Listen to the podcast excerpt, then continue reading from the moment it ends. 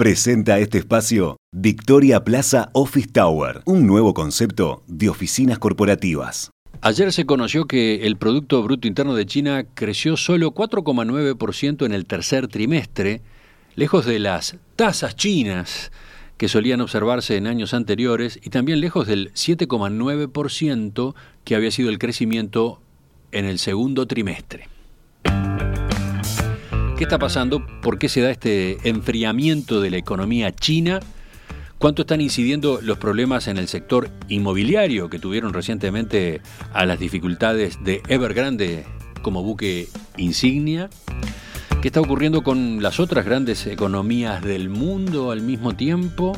¿Se está aflojando la recuperación global? Bueno, vamos a charlar de estos temas en los próximos minutos. Estamos con Tamara Yandi, socia en Exante.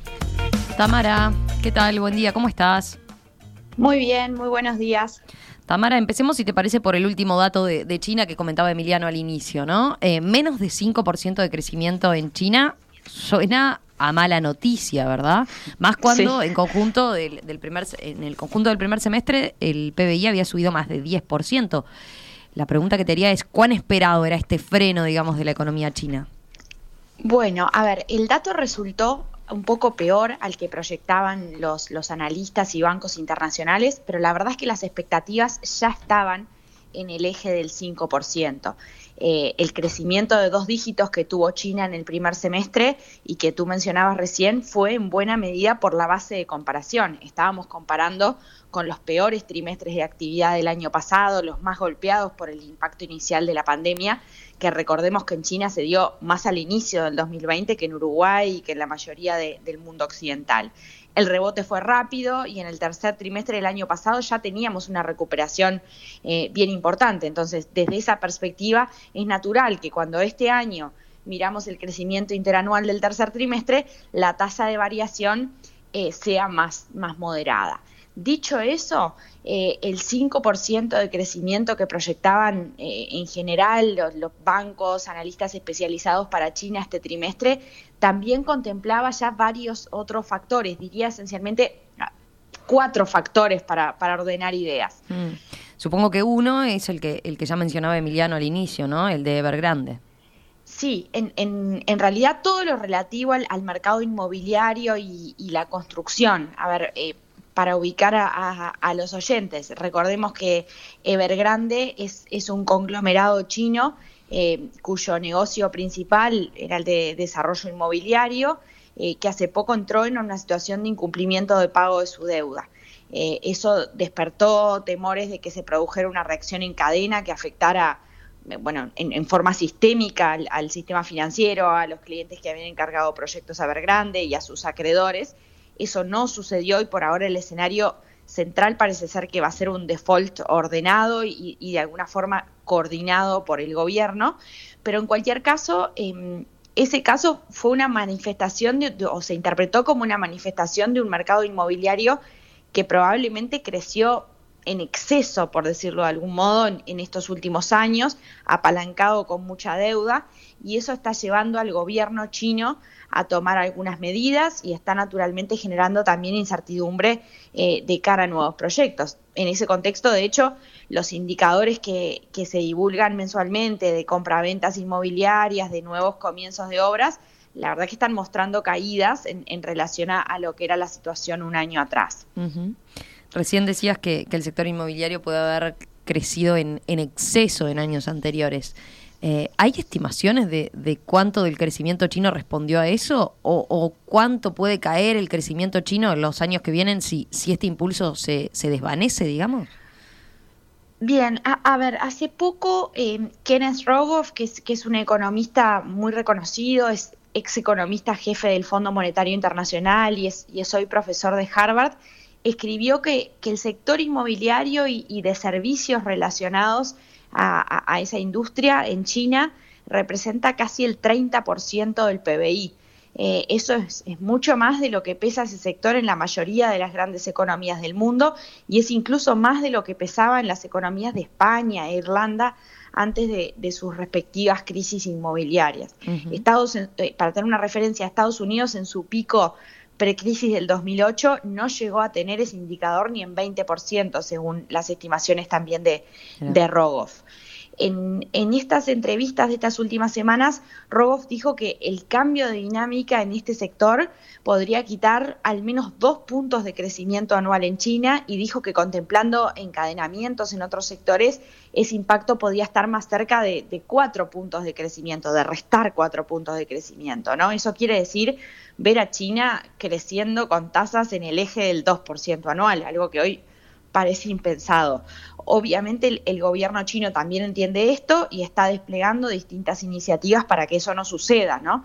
Para lograr rebalancear el, crecimiento y, que haya más contribución del consumo, del sector externo y no tanto de, la inversión al crecimiento. Pero claramente ahí hay un factor de riesgo en ese frente. Tamara, decías eh, antes que, había, recordemos, cuatro factores jugando en este enfriamiento de China, ¿no? Hablamos ya del, sector inmobiliario y de la construcción. Eh, ¿Cuáles son los otros tres? Bueno, eh, por otro lado, tenemos temas asociados al, suministro de energía. En, estos últimos meses hubo cortes programados a industrias que son muy intensivas en energía, como la del acero o, la del aluminio, también a otras que son importantes para China, como la industria textil o la industria química. De hecho, se estima que aproximadamente el 40% de la actividad industrial en China estuvo en algún momento de estos últimos meses con cortes en el suministro. Em, no en vano los, indicadores específicos de producción industrial se, están aflojando bastante. El dato de septiembre, que es el último, por ejemplo, mostraba la producción industrial solo 3% arriba de un año atrás. Es un crecimiento relevante, 3%, pero para los parámetros chinos es, es poco avance.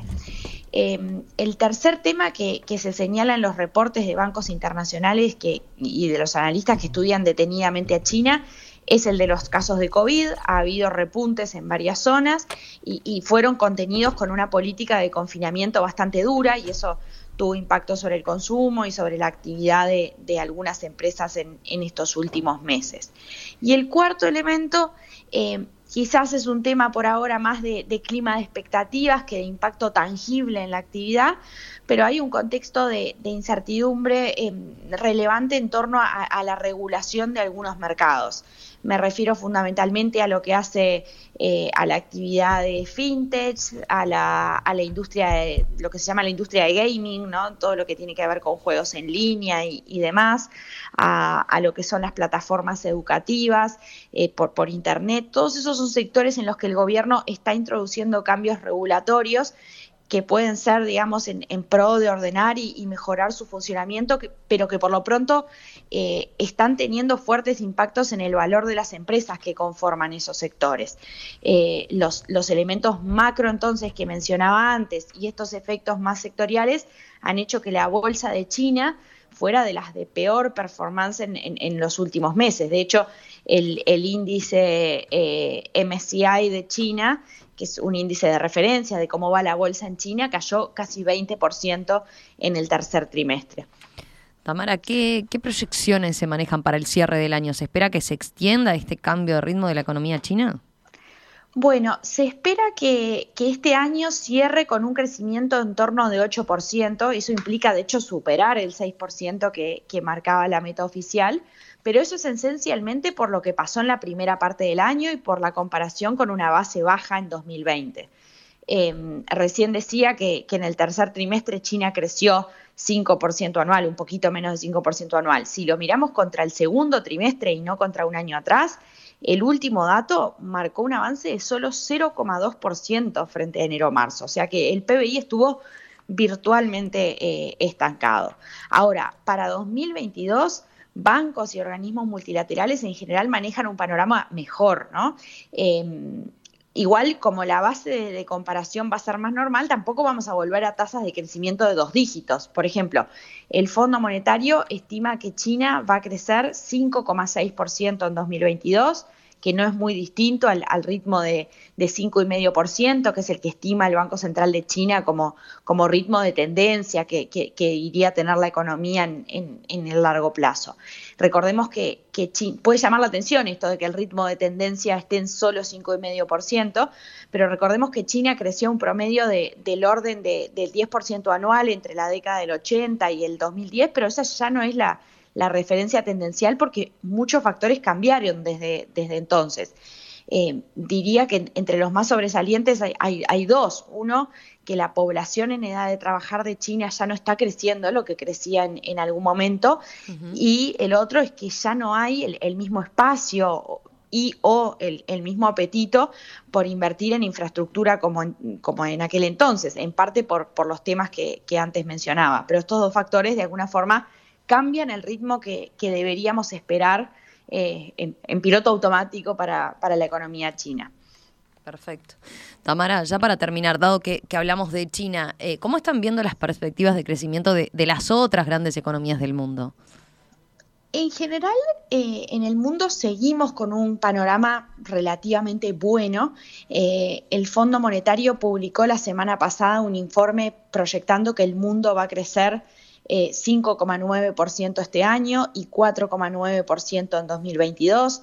Muchas economías ya han recuperado sus niveles pre-COVID, muchas de hecho van a retomar el, año que viene el nivel tendencial que hubieran tenido si el año pasado hubieran crecido normalmente, o sea, sin COVID. Em, pero dicho eso, el, Fondo Monetario también dijo en, ese informe de la semana pasada que la recuperación está perdiendo fuerza y destacó que el contexto de hecho, es más incierto que algunos meses atrás, porque bueno, han, aparecido nuevas variantes de, COVID y, también por la intensificación de las presiones de inflación en varios países, lo cual restringe el margen de acción que tienen los gobiernos para implementar o para mantener medidas de, estímulo a, la actividad económica. Em, en particular, nosotros estamos viendo con cierta preocupación el recorte que se hizo de proyecciones en, los países eh, desarrollados. Por ejemplo, el, fondo bajó de 7 a 6% la proyección eh, de PIB de Estados Unidos para 2021, también corrigió en torno de medio punto porcentual, que es una magnitud para nada despreciable, los pronósticos para Alemania, España, para Japón. Eh, así que, en síntesis, Romina, el caso base sigue siendo de, crecimiento importante en, en el mundo, pero las grandes economías están teniendo en, estos últimos meses un desempeño un poco peor al, que estaba previsto y eso nos debe dejar, digamos, atentos respecto a la posibilidad de un escenario con menos crecimiento del que se proyecta eh, hasta ahora. El hecho de que las bolsas perdieran firmeza en estos últimos meses y, que algunos precios de, materias primas tuvieran cierto revés, también puede ser una señal en el sentido de ese mismo riesgo. Tamara, Gracias, gracias por este panorama a propósito de lo que está pasando en la economía china y en, y en las otras grandes economías del mundo.